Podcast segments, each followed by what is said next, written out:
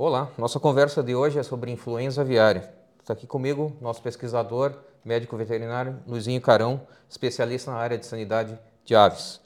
Luizinho, eu queria te fazer algumas perguntas importantes para o nosso espectador. Me fala um pouquinho da importância de ter sido encontrado o vírus da influenza aviária lá no Espírito Santo. O que, que isso representa para nós? O Brasil é, era um dos poucos países que ainda não havia sido detectado.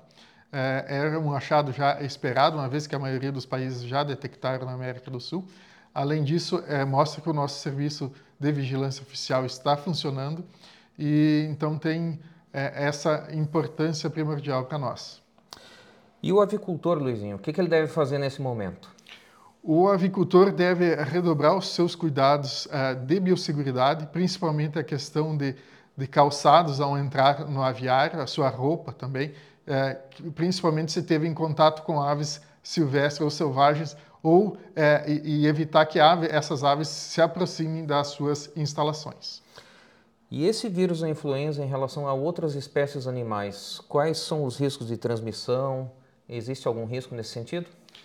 Existem é, nos outros países aqui no Chile e, e na Argentina houve, houveram surtos em é, animais marinhos, né, em mamíferos marinhos como leão marinho é, e lobo marinho, algumas outras espécies assim.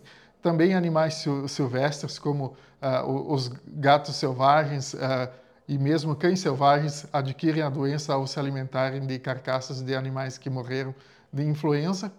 Uh, e mesmo o suíno, se ele tiver acesso a essas carcaças, ele pode se infectar. No entanto, o suíno não tem, não adquire a doença, ele é, é, replica uma quantidade baixa de vírus. E esse vírus da influenza aviária para o ser humano, ele representa um risco? É grave? Uh, existem alguns casos de infecção que ocorreram, é, são é, aquelas pessoas que entram, que estão em contato com animais doentes é, e são poucos casos, então ela é uma doença que pode acontecer ocupacionalmente. Por isso é importante que as pessoas que entram em contato com, com aves é, tenham os equipamentos de proteção individual para é, ficarem seguras é importante que todo, todo mundo esteja alerta e ajude no sentido de encontrar eventuais focos é, que possam estar acontecendo no país. Me fala um pouquinho dos sintomas. Quais são os sintomas mais comuns que podem ser observados quando as aves estão acometidas dessa doença?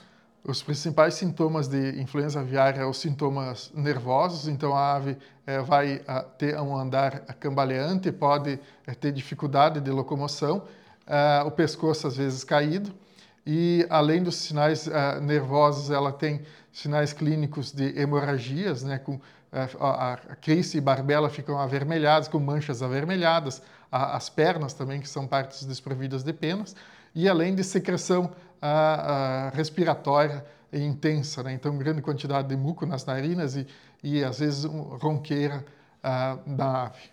Muito bem. Uh, o cidadão encontra uma ave dessas com essas características. O que um, a pessoa deve fazer? A pessoa deve comunicar imediatamente um serviço veterinário oficial na sua cidade ou cidade mais próxima para que essas pessoas venham fazer a coleta uh, de material. Porque se uh, as pessoas que não são da área tentarem fazer coleta, poderá uh, aumentar a disseminação e fazer a disseminação do, do vírus.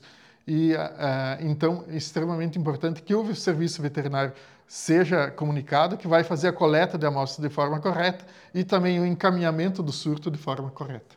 Muito bem. E o que uma pessoa não deve fazer numa eventualidade dela se deparar com uma ave com potenciais ou com sintomas que remetam a uma possibilidade de estar infectada? A pessoa não deve tentar pegar essa ave e levar para casa, como tem acontecido em outros países, tentar cuidar dessa ave sozinha, ou mesmo tentar fazer uma necrópsia, ou tentar colher evidências. Ela deve chamar o serviço veterinário, que tem os equipamentos de proteção adequados para fazer isso e sem aumentar a disseminação da doença ali naquela localidade para outras aves, sejam elas silvestres ou mesmo domésticas. Tá bem. Por fim, uma última pergunta. Quando nós falamos em serviço veterinário oficial, para quem não tem familiaridade com isso, é, qual é a forma como uma pessoa pode encontrar? Através das prefeituras? Como que, como que a pessoa deve conduzir isso?